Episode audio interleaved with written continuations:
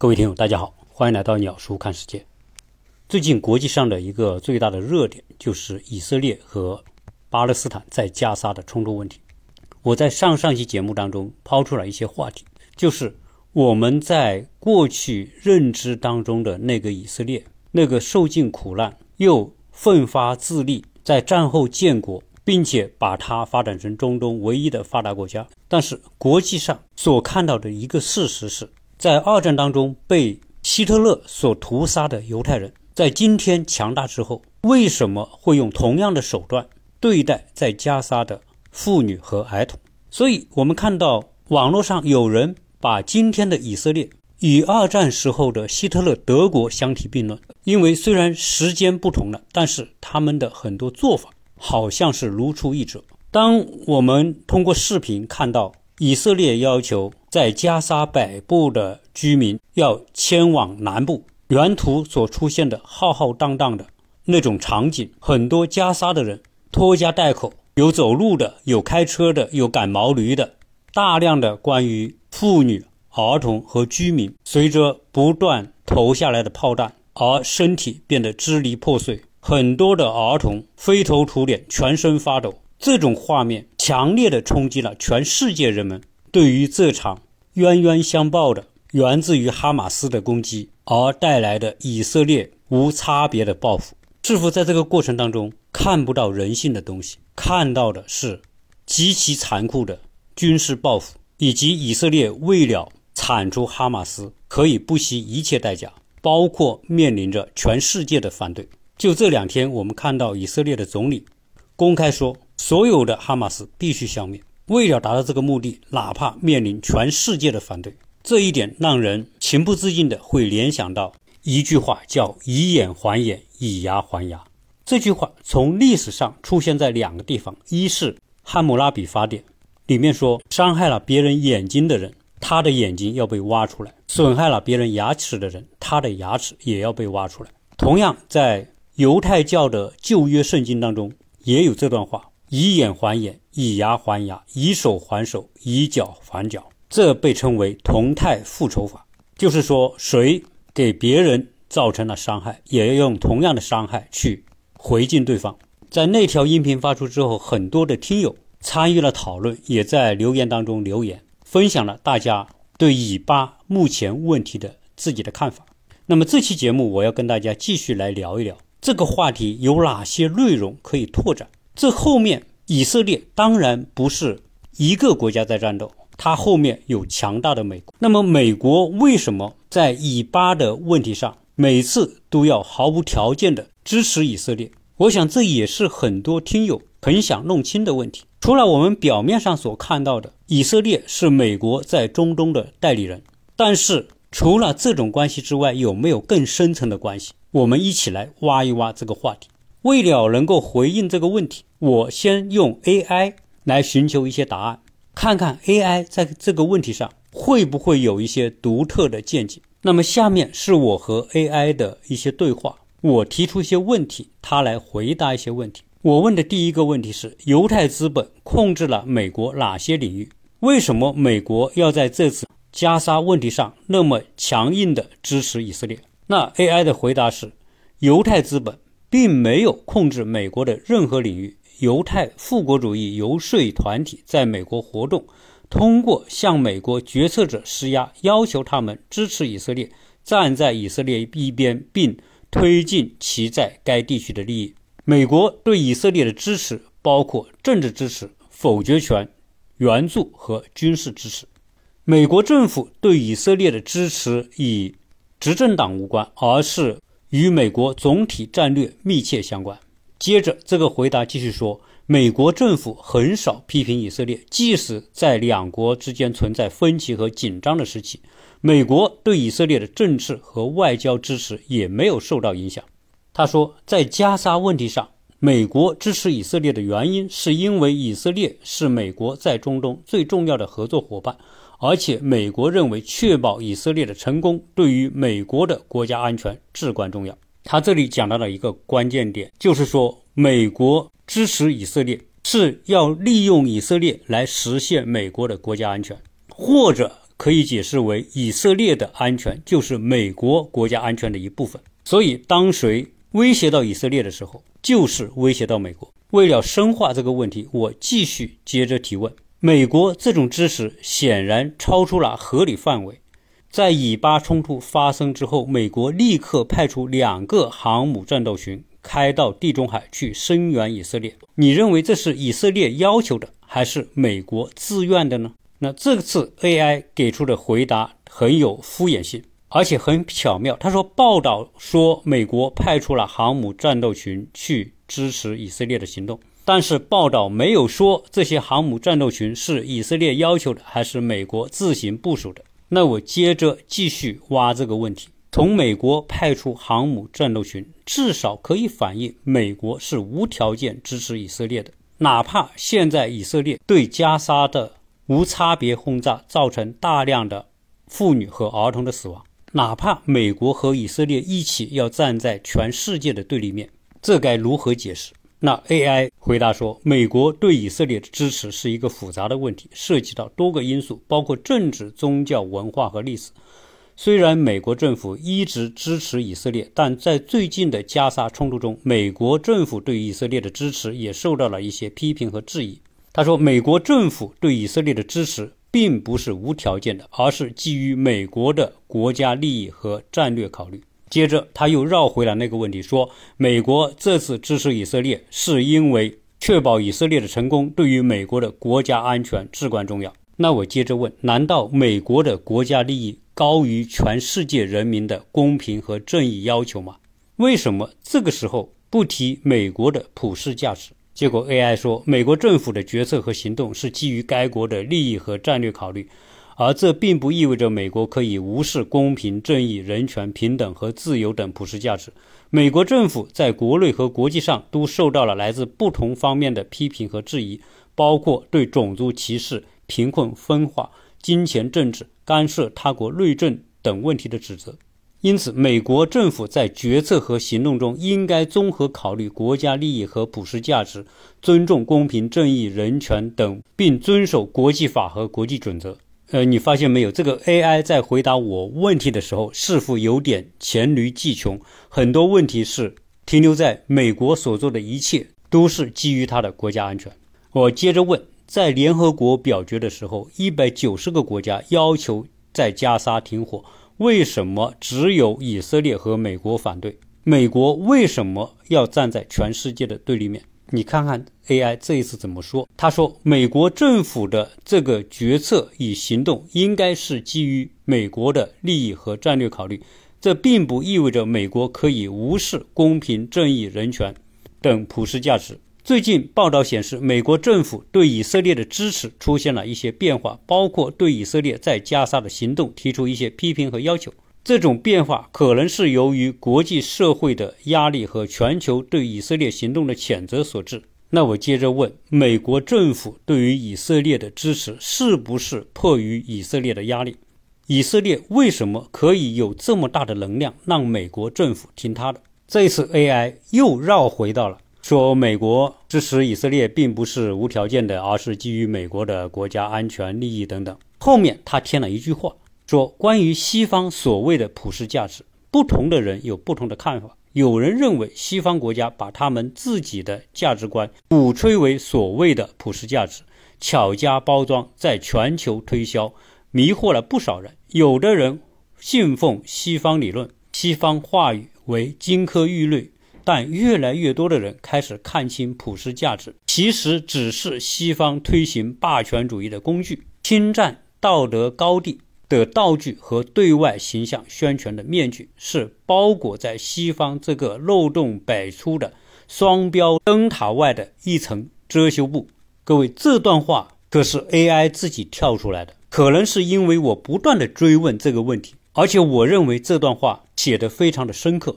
全世界越来越多的人，包括我们国内很多听友，都越来越多的人看到西方的普世价值，它到底是一个。做人的良知的标准，还是只是一种策略、一种道具？所以我要为 AI 给出的这段话点赞。那我接着继续问：全世界都看得出来，美国这样支持以色列，把自己放在世界的对立面，最后是得不偿失的。为什么美国还要这么干？唯一能解释的，是不是以色列隐形的方式控制了美国政治，从而使得美国政客不得不支持以色列？如果美国政客不支持以色列，就是政治不正确，对吗？在这个问题之后，AI 还是给我绕圈子，我就不重复了。各种各样的报道、研究都给出来一种解释，就是现在美国无条件的支持以色列，可能并不是美国政客们一定愿意这么做，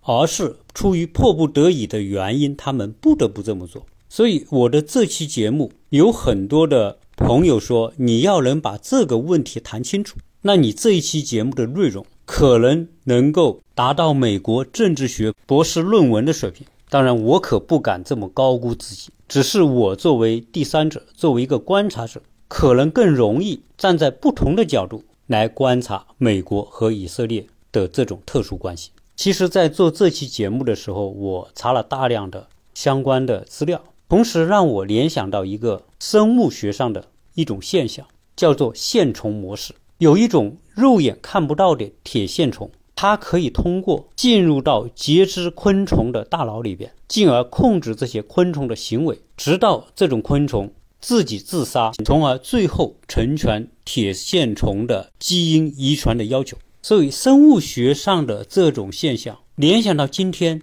美国和以色列的特殊关系，美国无条件的支持以色列，这两者看起来是多么的相似。因此，我把今天这期话题。可以把它取一个新的名字，叫生物政治学，就是生物学上的这种特殊现象和理论，放到今天国际政治、国家和国家之间的这种相处关系上，是不是有相通性？所以接下来我们来聊一聊，作为以色列的主体民族的犹太人，在美国是一种什么样的存在？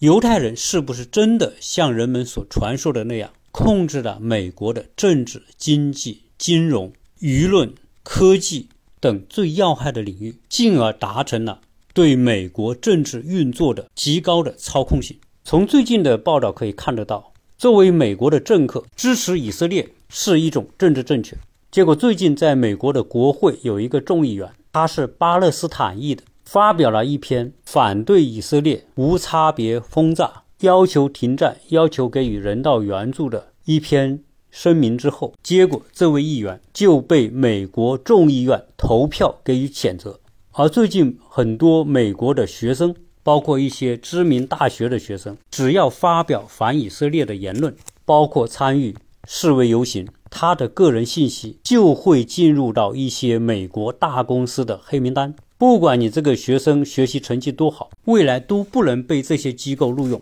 这些机构包括华尔街的那些投资银行、一些高科技公司和一些犹太财团所控制的大型的企业。美国有一个大名鼎鼎的娱乐明星叫坎爷，他曾经在自己的推特上面发表了反犹太的言论，结果这位坎爷很快就被封杀，在大众媒体当中消失。他曾经所代言的那些品牌也立刻跟他解除合作。其实这后面可以看得出来，有一只无形的手在操纵着这一切。那说到这里的时候，我们就要把我们这期节目的一个关键的话题呈现给大家：犹太人在美国不是一天两天，已经有几百年的历史。在现代史上，犹太人在美国政治、经济、科技领域都占据了很高的地位。但是，为什么在二战爆发前？和二战当中，欧洲的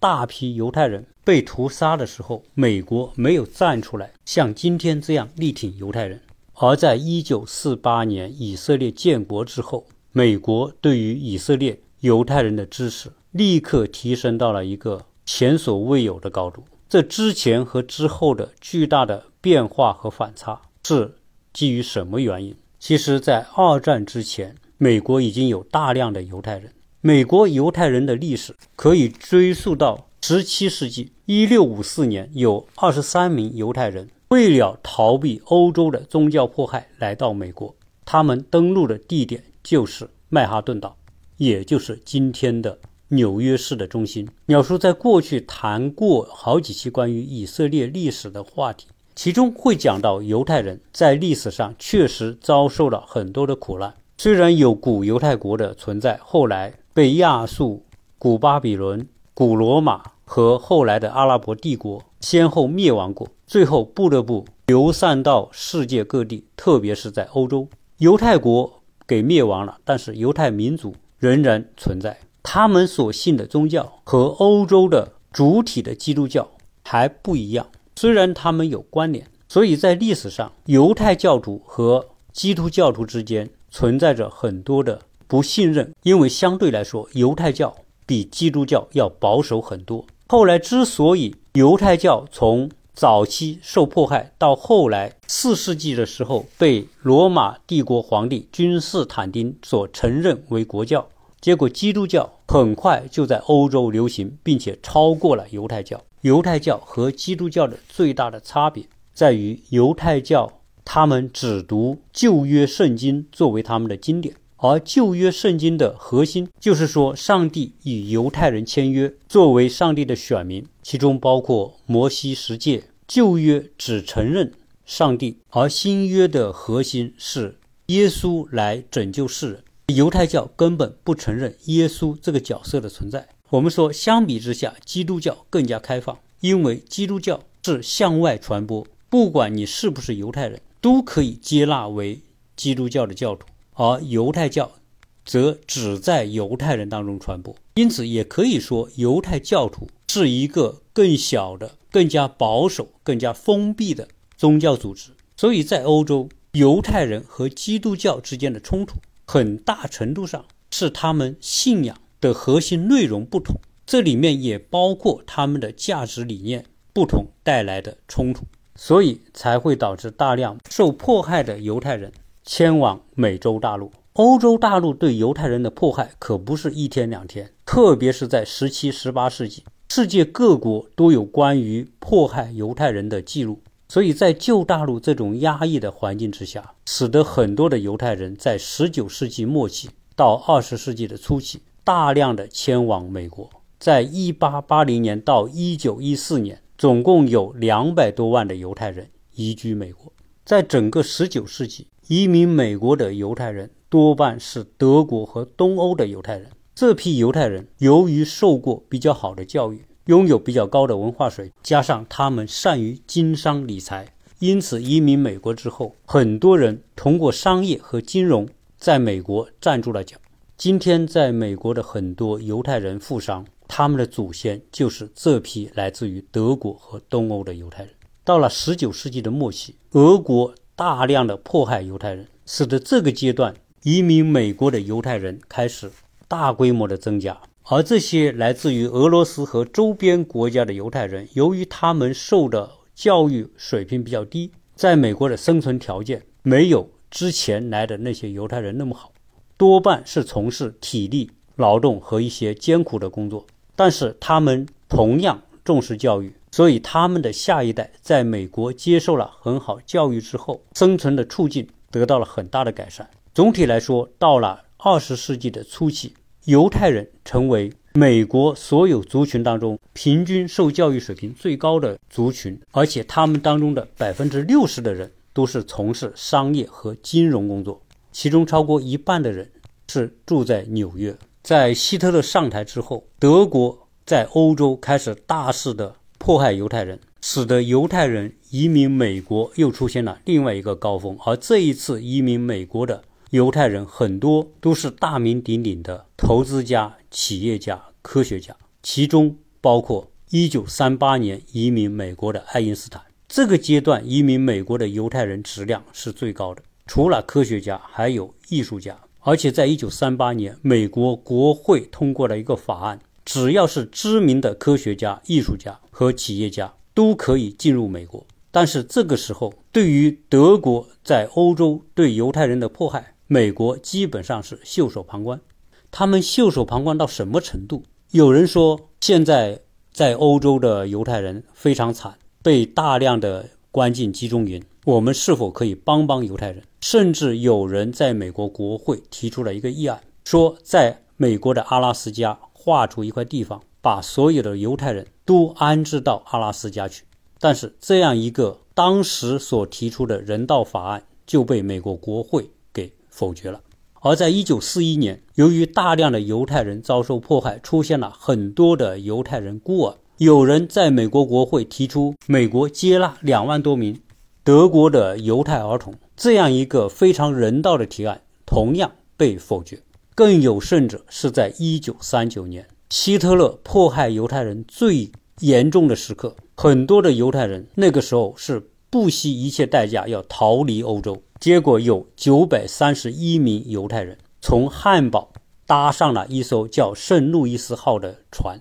逃离了欧洲。先是来到了古巴的哈瓦那，然后又转船来到美国的港口。按照道理来说，这个时候的美国接纳这批犹太人是顺理成章的事情。但是，就是这么一种急需美国帮助的关键时刻，美国竟然拒绝这艘船靠岸，最后迫使这艘船返回欧洲。其中很多的犹太人回到欧洲之后就被关进了集中营。这件事情。被新闻媒体披露之后，引发了美国国内对美国政客的道德谴责。迫于舆论的压力，这个时候美国才开始让更多的犹太人进入美国。我们说美国这段历史可以看得出来，直到一九四一年的年底，美国因为珍珠港事件被拖入二战之前，美国一直奉行的是孤立主义的政策。虽然看着欧洲的德国横扫英法，美国竟然都是袖手旁观。后来是丘吉尔求爹爹告奶奶，不停的央求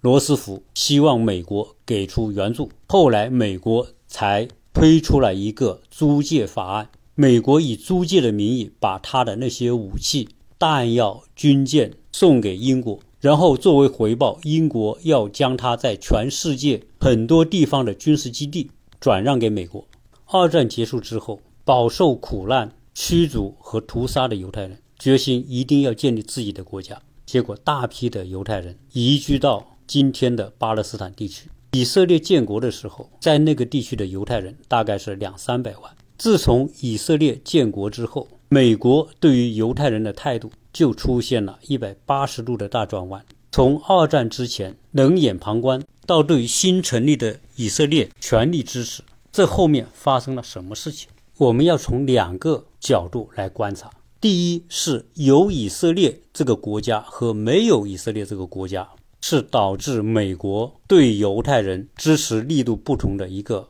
非常重要的支撑点。你说，在一九四八年之前。犹太人都没有自己的国家，那个时候，即便美国想要支持，都无从下手，因为你没有一个政治主体，怎么去支持这些犹太人？尽管那个时候的犹太资本在美国已经很强大，但是他们都无从下手。第二个，观察这个问题的角度是美国角色的转变，在二战之前和二战之后，美国在国际舞台上的作用和角色发生了一百八十度的大转弯。在二战之前，其实美国仍然奉行的是华盛顿以来的孤立主义，不搅和欧洲的事情，但是可以做买卖，卖武器给英国、法国和德国。但是由于日本偷袭珍珠港，对美国不宣而战，迫使美国参与到二战，进而对德国、意大利宣战。那个年代，美国以其强大的制造业和一千多万的现役军人，成为全世界战斗力最强的国家。他参与到英法俄反法西斯一边，就决定了整个二战的进程。关键的是，经过短短的几年时间，二战结束之后，美国成为这个世界上最举足轻重的国家。他从一个孤悬在欧洲之外的美洲国家，一下子就变成了战后秩序的制定者和主导者。他主导了战后的马歇尔计划，推动欧洲的复兴。他也主导了亚洲和太平洋的秩序，包括改造日本、支持南韩，以及在整个亚太地区建立众多的军事基地，在日本和韩国大量的驻军，建立了战后的美元霸权地位、军事霸权的地位和战后联合国的体系。基本上除了苏联之外，美国成为这个世界上说一不二的国家。什么原来横行一世的大英帝国、法兰西、德意志帝国、大日本帝国等等这些在美国之前主导世界的这些列强，通通成为美国的附属国。这个时候，潜伏在美国的犹太族群才开始找到他们真正的发力点。从美国国内来说，犹太人在美国的总人口。大概只占到百分之零点二到百分之零点三。即便是今天，美国犹太人的人口大概是六百万左右，但是犹太人在美国的很多关键领域都起了主导作用。比如说，华尔街的金融，犹太资本绝对是呼风唤雨。在二十世纪崛起的犹太产业资本，控制了美国的钢铁制造、石油能源、军工企业、民用领域。有些是犹太人经营，有些是犹太资本在后面影响着他们。随着战后美国成为世界头号霸权，美国的舆论也影响着全世界。而在美国操纵着舆论工具的，比如说美国最大的新闻机构、电台、报纸、电视台，《纽约时报》《华尔街日报》《华盛顿邮报》、CNN、CBC、ABC 等等这些世界主要的媒体。以及战后的好莱坞的崛起，美国各大电影制片公司著名的导演都是犹太人在掌控着。他们通过电影传播美国的文化、美国的价值观、美国的意识形态。为什么我们很多人之前说到犹太人都会有这样一种印象，就是犹太人受尽苦难，甚至被屠杀，被各国不断的驱赶，剥夺他们的财产，他们仿佛是这个世界上最苦难的。一个族群，同时他们又是最勤奋、最会经商、最会聚集财富的一群人。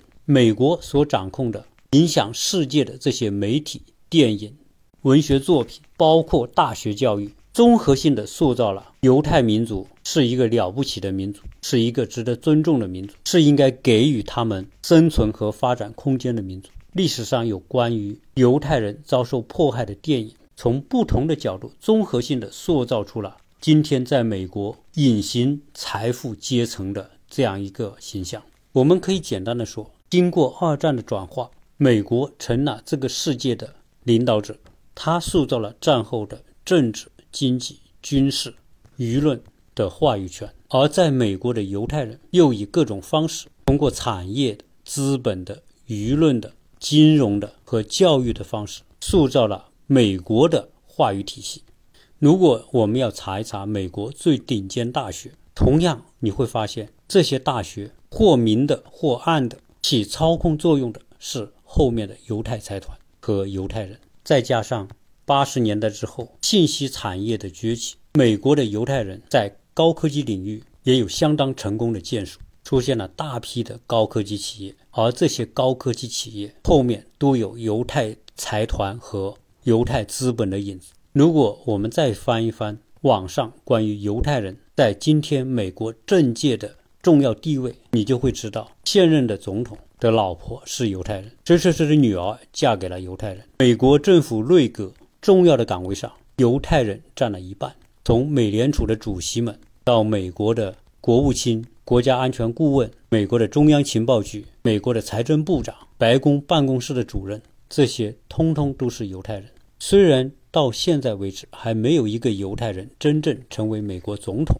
但是你要看到美国总统周边的那些最重要的智囊、顾问、部长们，犹太人的比例是那么的高，那你会想想，美国的政策运行的规则到底是总统说了算，还是他的这个决策机构和决策体系说了算？所以，二战是整个美国华丽转身的转折点。也是犹太人影响这个世界的重要转折点。在二战之前，主导制定国际秩序的是英国和法国，所以那个时候的欧洲资本，从某个角度来说，比美国资本更有影响力，更加强大。犹太人在欧洲资本同样发挥着重要的作用，但是那个时候的犹太人没有自己的国家。在二战之后，国际资本的重心转到了美国。美国成为世界发号施令的最主要国家，而犹太人通过控制美国的关键领域，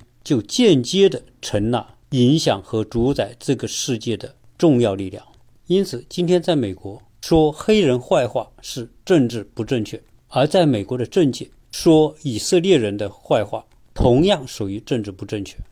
大家在网上可以查到资料，说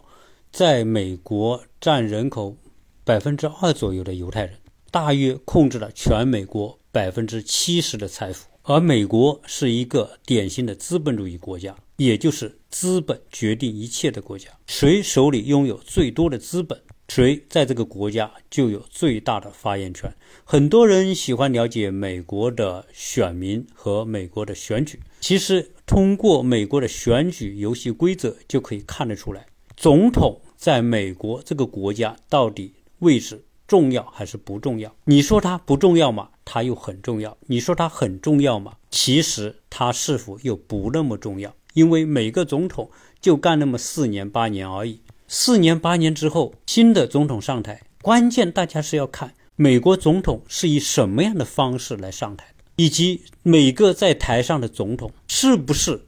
可以。以自己的意志来改变国家的方向，其实答案是看得到的。我们从新闻里面看到的是某某人物、某某总统在做什么事情，而我们看不到的是隐藏在这些重要官员后面的资本的力量要他做什么。所以在很大的程度上，台上的官员很可能只是某些集团意志的执行者和表演者。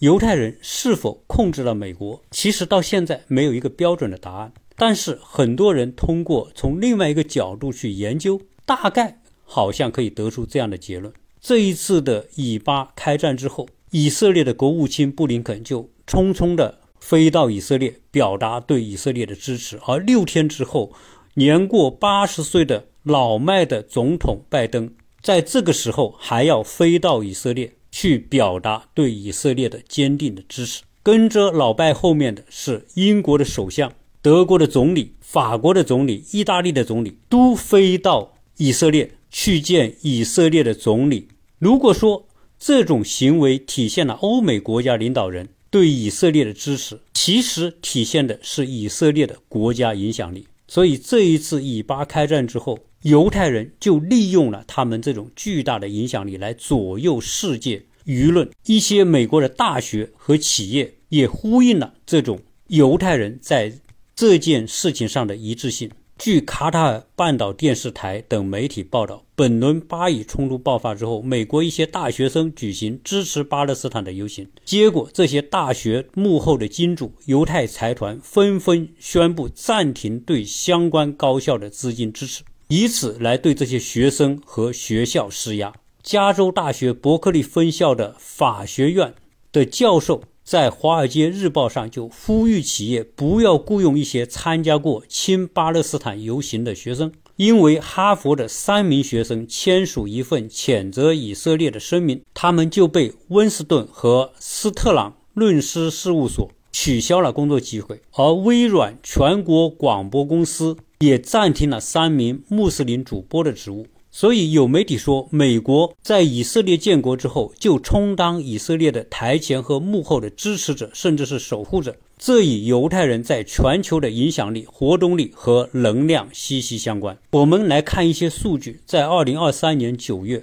以色列时报公布，到二零二二年，全球的犹太人一共有一千五百七十万，其中大概有六百三十万。住在美国，七百二十万住在以色列，也就是说，美国的犹太人和以色列的犹太人加在一起，超过了犹太人总数的百分之八十。作为犹太人最多的两个国家之间的联系密切，当然可以理解。考虑到美国控制了全世界的舆论主导权，而犹太人又控制了美国主流的舆论传媒，比如说美国的主流报纸。主流电视台、最主要的电影制片公司和美国的主流大学，基于具体是哪些媒体、哪些机构，大家可以帮我忙在网上搜一搜，最后在留言当中给它汇集起来。我们都听说过一个词叫“信息茧房”，这个似乎是在互联网之后才出现的一个词。其实我认为，不管是在互联网之后，还是互联网之前，我们每个人都生活在不同的信息茧房当中。谁控制了媒体的主导权，谁就具有信息茧房的制造能力。我们每个人之所以有不同的观念、思维、理解力和对事物的看法，这些并不是天生的。每个人的大脑其实就是一台电脑主机，它要运转，它要工作，是需要给它喂进不同的信息。如果一个人没有受过教育，是个文盲，他的认知会停留在。文盲的层面，一个人受过大学教育，吸收更多的信息知识，他会产生更高的认知能力。但是无论如何，我们每个人的认知领域、认知的边界是取决于我们所接触到的信息的宽度和深度。我们每个人都处在各自的信息茧房当中。在过去的很多年，西方主导了国际的舆论阵地。所以，使得西方的思维、信息和价值观成为了世界的主导。这种无形的对人的信息、思维、观念的控制能力，其威力和作用有可能大过军事和经济的手段。在过去的几十年来，我们看到西方颠覆苏联的社会主义阵营，在很多国家掀起的布拉格之春、阿拉伯之春，这个春那个春。其实都是西方在舆论战当中取得优势的一种体现，因为具有这样舆论和信息的主导力，他们才能够做到我们所能认知的东西是他们想让你认知的东西。用现在一个比较新的名词来说，这叫信息喂养。特别是现在的智能手机时代，我们打开手机刷的那些短视频，之所以自然会跳出来，是因为你想要看到这些东西。所以，过去的两三百年来，西方在全世界大肆扩张的同时，成功的塑造了一整套的西方价值体系。西方的价值体系既有文的，又有武的；既有硬的，又有软的。比如说，他们的军事实力，这是他们硬的一套；但是，他们通过宗教传播、教育传播、书籍出版，以及后来出现的各种新闻媒体。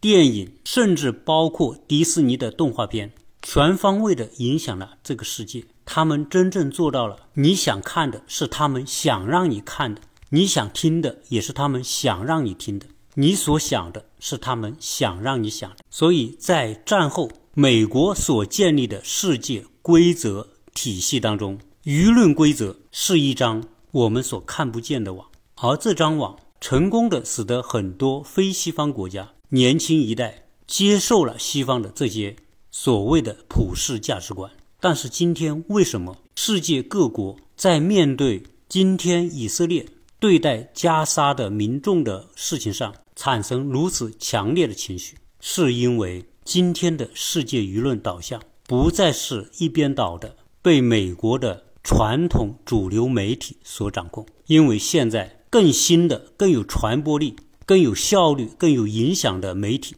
已经不再是电视、报纸、杂志，而是现在的自媒体。而今天的自媒体，虽然犹太资本仍然掌握了很多自媒体的平台，但是有一些非常强大的自媒体，并没有在犹太资本的掌控之下。比如说，我们所看到的埃隆·马斯克收购推特，将它改成 X 公司。比如说，中国的很多自媒体公司也不受西方资本的控制和左右，每个人都是信息的传播者。所以，我们看到以色列在加沙所做的事情，很快的传遍了世界，进而让世界认知到，今天以色列的犹太人已经不再是二战时期任人宰割的羔羊，他们大开杀戒的那种气势，以及不达目的不罢休的。那种强硬态度，很自然的会让很多人去跟十九世纪美国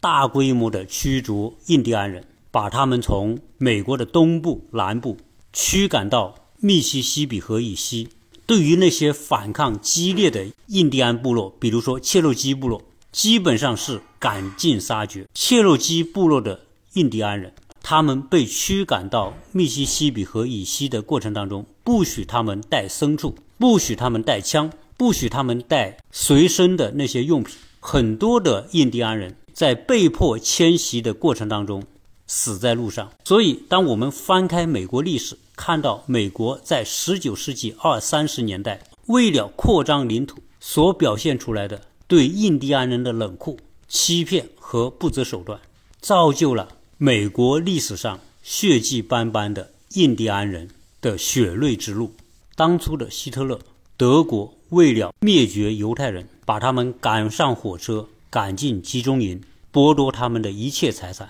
最后从肉体上把他们给消灭。以及我们今天所看到的加沙的民众从北部被赶往南部，很多的医院被轰炸，很多的儿童和妇女被炸死。其实性质并没有什么区别。由于很多最新的自媒体平台仍然掌握在一些拥有正义感、拥有良知的人手中。所以这些真相才得以向全世界公布。当西方的，特别是犹太财团所控制的世界舆论体系被打开巨大缺口的时候，很多关于犹太人的真相开始呈现出来。在颠沛流离的两千多年当中，为什么犹太人被许多的国家驱赶、迫害、剥夺财产？除了他们遇到了残酷的当政者之外，犹太人自身难道就没有问题吗？在历史上有很多著名的人物对犹太人有过相关的评述。莎士比亚手下所刻画的威尼斯商人就是犹太人的典型代表。那位威尼斯商人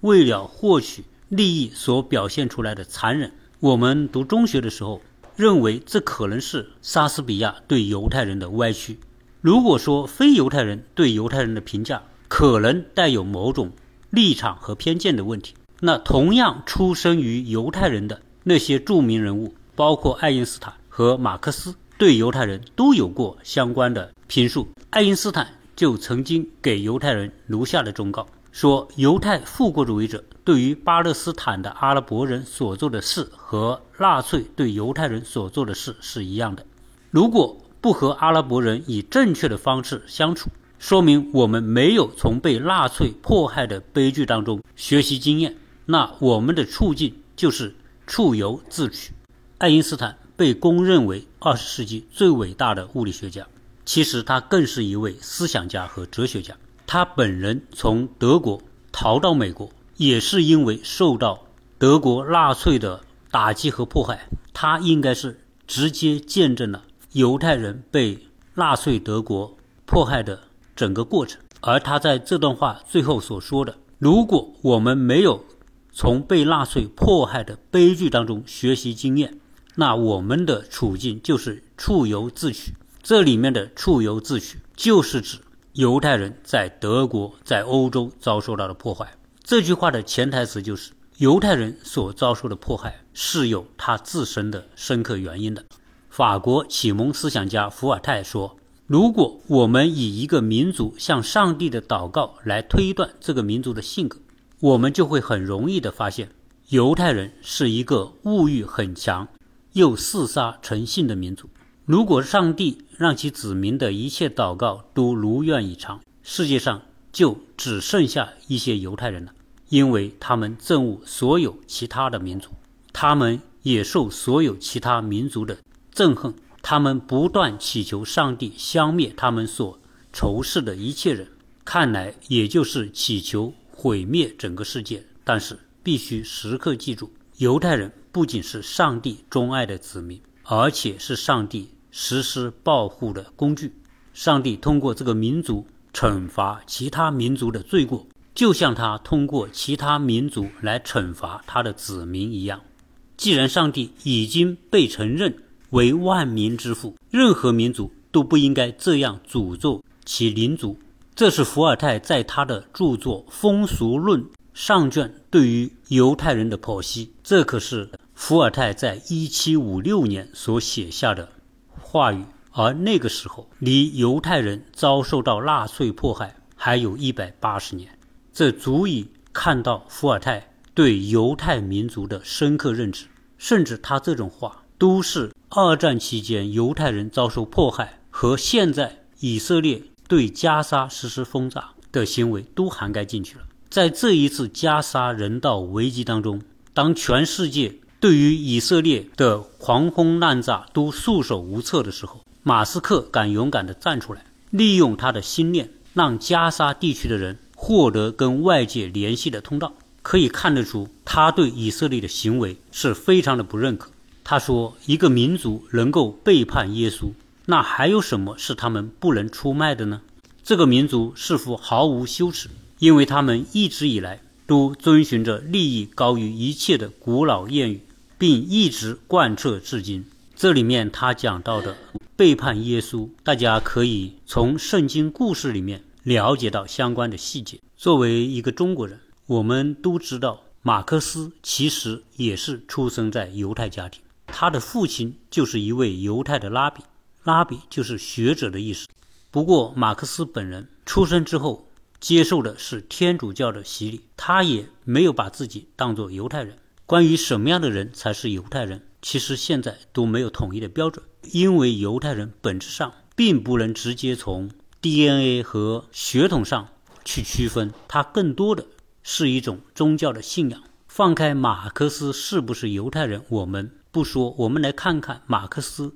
对犹太人是怎么样来认知的。他在1844年发表过一篇文章，叫《论犹太人的问题》。同时，在1845年发表了另外一篇文章，叫《神圣家族》。马克思认为，犹太教是人类自我异化的一种表现形式，而犹太人则沦为了犹太教的牺牲品，是犹太教使犹太人变成了一种经济动物。马克思本人是无神论者。所以，他从一位思想家和哲学家的角度批判犹太教也是顺理成章。而且，马克思对犹太人和犹太教的评价似乎都很低。他说，犹太教的世俗基础就是实际需要，自私自利，钱是犹太人的嫉妒之神，在钱的面前，上帝都要退位。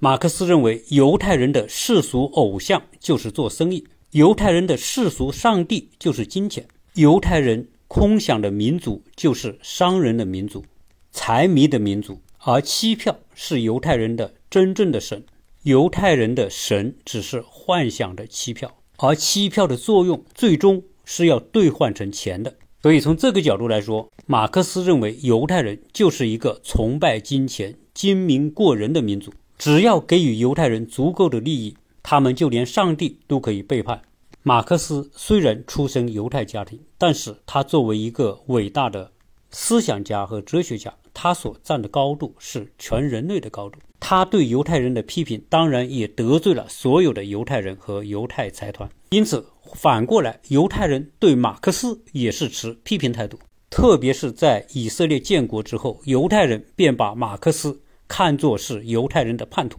甚至他们不承认马克思就是犹太人。今天我在聊这期节目，我时刻提醒自己保持一份清醒。我们仍然必须看得到，犹太民族除了前面这些历史上的名人对他的这些论述，我们还是要看到犹太人有他非常优秀的一面。他们确实很坚韧，两千多年来虽然屡遭迫害，但是仍然能够在全世界生存下来。而且不管把他们放到什么样的国家，他们总是能够找到。经商之道，找到致富之道。希特勒在德国上台之后，认为犹太人是劣等民族，说要从肉体上消灭犹太人。在如此理性、出了无数哲学家的德国，竟然得到当时的德国民众的广泛支持。从中我们可以看得出，普通的德国人对犹太人的一种不好的印象。如果生活在德国的犹太人平时是乐善好施的。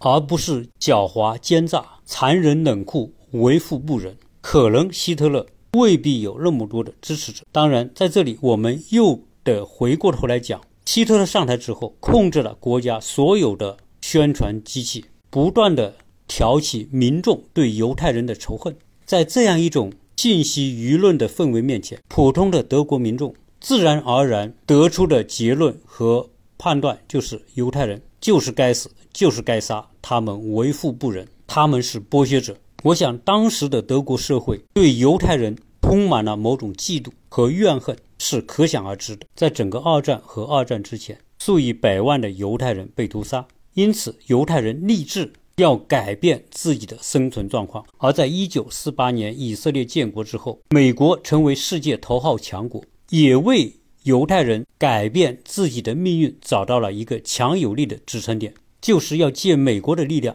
来强化犹太人在世界上的生存空间。而在这之前，犹太人在美国的人口已经超过三百多万，而且像卡耐基、洛克菲勒等为代表的犹太财团也已经在美国经济当中拥有很强的话语权。而美国的社会体制又是以资本为基础，因此拥有雄厚资本实力的犹太人，通过美国那套合法的规则渗透到了美国政策和法律的制定体系当中。大家都知道，犹太人特别能读书，在美国很多一流的名校，犹太学生的比例有的达到百分之二十，而犹太人在整个美国人口的比例只有百分之二。众多的犹太人通过美国名校体系，成为美国著名的律师、医生、金融专家和政客。华尔街的很多投行，比如高盛、雷曼兄弟等，后面手握资本的犹太人。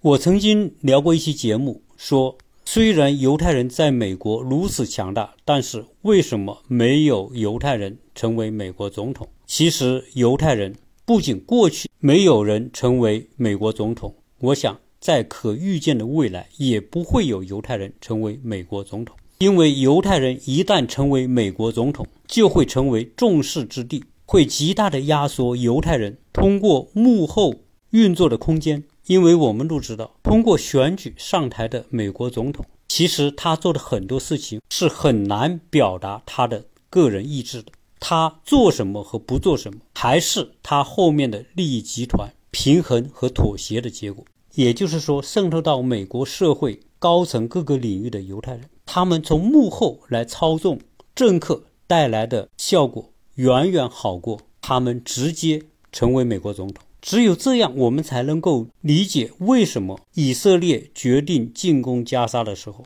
美国会从舆论上、从军事上、从经济上立刻会行动起来，表示对以色列的支持。在生物学上，有一种很有趣的现象，和现在我们所看到的以色列和美国的关系有极大的相似之处。这种生物学上的现象就叫线虫，也叫铁线虫。在显微镜下看起来就像铁丝，它可以侵入到昆虫的大脑，进而控制这种昆虫的行为，直到这些昆虫自己自杀。而铁线虫要侵入的对象是螳螂、蚂蚱等这一类的节肢动物。当铁线虫进入到这些昆虫体内之后，就会通过操纵昆虫的神经系统来控制宿主的行为。进而使它们自己投水自尽，因为铁线虫可以利用大规模的水平基因转移，高效地介入到这些昆虫的神经系统，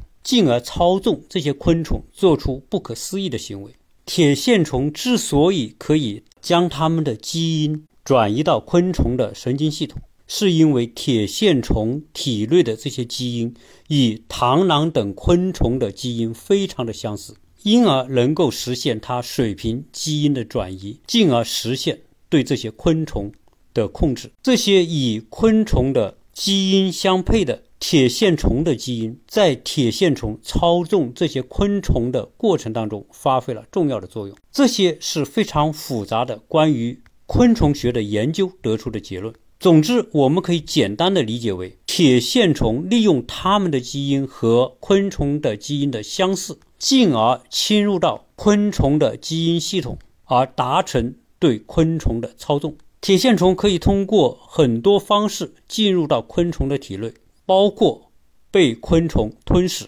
或者通过伤口进入，或者通过昆虫的呼吸道进入。在铁线虫的生命周期当中，它们需要在水中繁殖。那已经进入到昆虫体内的铁线虫，如何才能够找到水源呢？它必须通过操纵这些昆虫的神经系统，来诱导这些昆虫通过自杀的方式进入到水中。铁线虫寄生在昆虫体内，发育成熟之后会产生一种特殊的蛋白质，这些蛋白质会影响宿主的神经系统，使宿主出现异常口渴的感觉，从而催使宿主寻找水源。此外，铁线虫还会分泌出一些物质来干扰宿主的神经系统，从而控制宿主的行为。此外，铁线虫还会利用宿主本身具有的趋光性，影响宿主的行为和方向。例如，螳螂在白天正常情况之下，大多数都是隐藏在树丛或者树叶后面。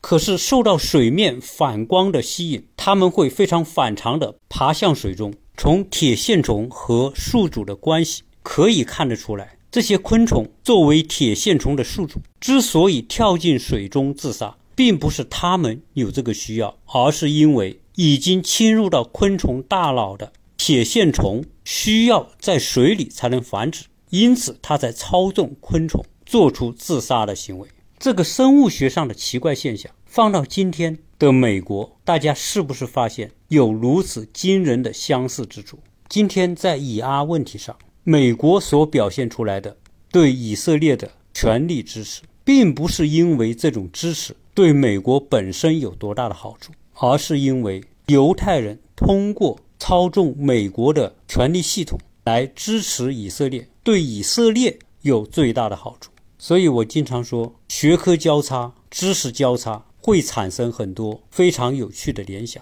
甚至可能打开一片全新的研究领域。今天，犹太人和美国政权的关系，如果与铁线虫和宿主的关系有惊人的相似，可能是作为一个国家的以色列和作为一种微生物的铁线虫，他们所采取的策略有惊人的相似罢了。今天这期节目的内容可以说。非常的复杂，而且视角跨度也很大。我们要时常的提醒自己：我们是否已经陷入到某一种别人所设定的信息茧房当中？我们对事物产生的认知，是不是别人需要我们有这种认知？也就是说，我们是否被某种我们所看不到的东西所操纵着，而我们全然不知？我们只有能够跳开这样一种约定俗成的。环境来看待我们自己和周边环境的关系，我们才可能不那么容易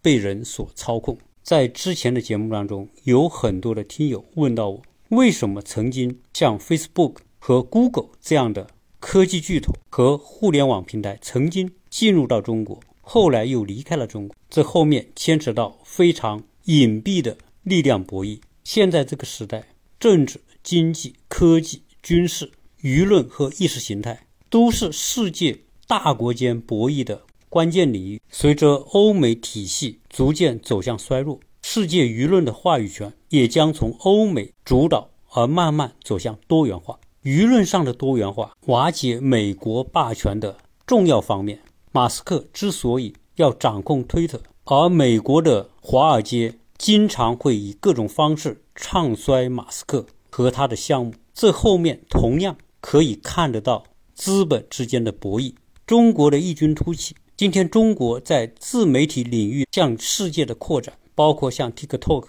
不仅进入美国，而且在全世界拥有广泛的使用者。Twitter 这样的平台，经过马斯克的变革之后，会在全世界有更多的用户。随着力量的此消彼长，这个世界的舆论格局正在发生巨大的变化。而伴随着这种变化，曾经欧美在意识形态领域控制世界舆论的能力也将下降，所以，我们所看到的人们日常生活当中和手机的高度捆绑，这后面孕育了深刻的力量博弈。为什么未来学家认为未来最重要的资源不再是石油，而是信息和数据流量？所以，我认为这个世界其实并没有绝对的真相。所谓的真相是建立在你对这个世界的认知边界之内。谁主导了你的认知边界，谁就将主导你的思维和意识。我们还记得两年前，在中国的中小学生的教科书里面出现了读教科书的事件。你要认真想想，真是细思极恐。是不是有些国家或者一些外国势力通过一些特殊的手段来进行各种渗透？我们不得而知。总之。在思维意识领域，未来的争夺会更加的隐秘，而且更加的激烈。这可能是最近鸟叔所做的节目当中时间比较长的一期，由于内容比较多，牵涉的话题也比较广，不知道大家对这个话题会有什么样的反应？希望大家在留言当中分享您的见解。我们经常说“不识庐山真面目，只缘身在此山中”，因此我们要看清这个事情的全貌。我们必须跳出我们习惯性的角度来认知这个世界。关于以色列和犹太人。的这些话题其实确实非常复杂，我们也很难找到一个真正的标准答案。站在不同的角度，可能会有不同的认知。通过以色列和阿拉伯之间的冲突、争端、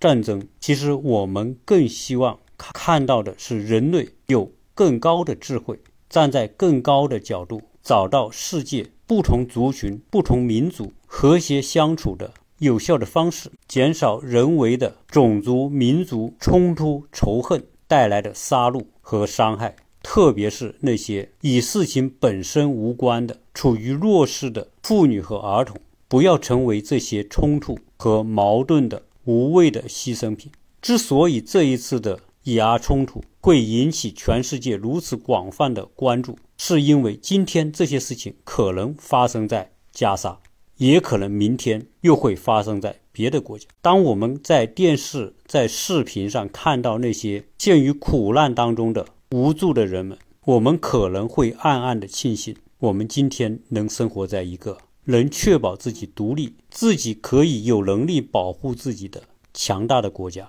随着世界的发展，可能国与国之间的竞争不一定会变得更加美好，有可能会变得更加的残酷。欢迎大家关注“鸟叔看世界”，谢谢大家收听。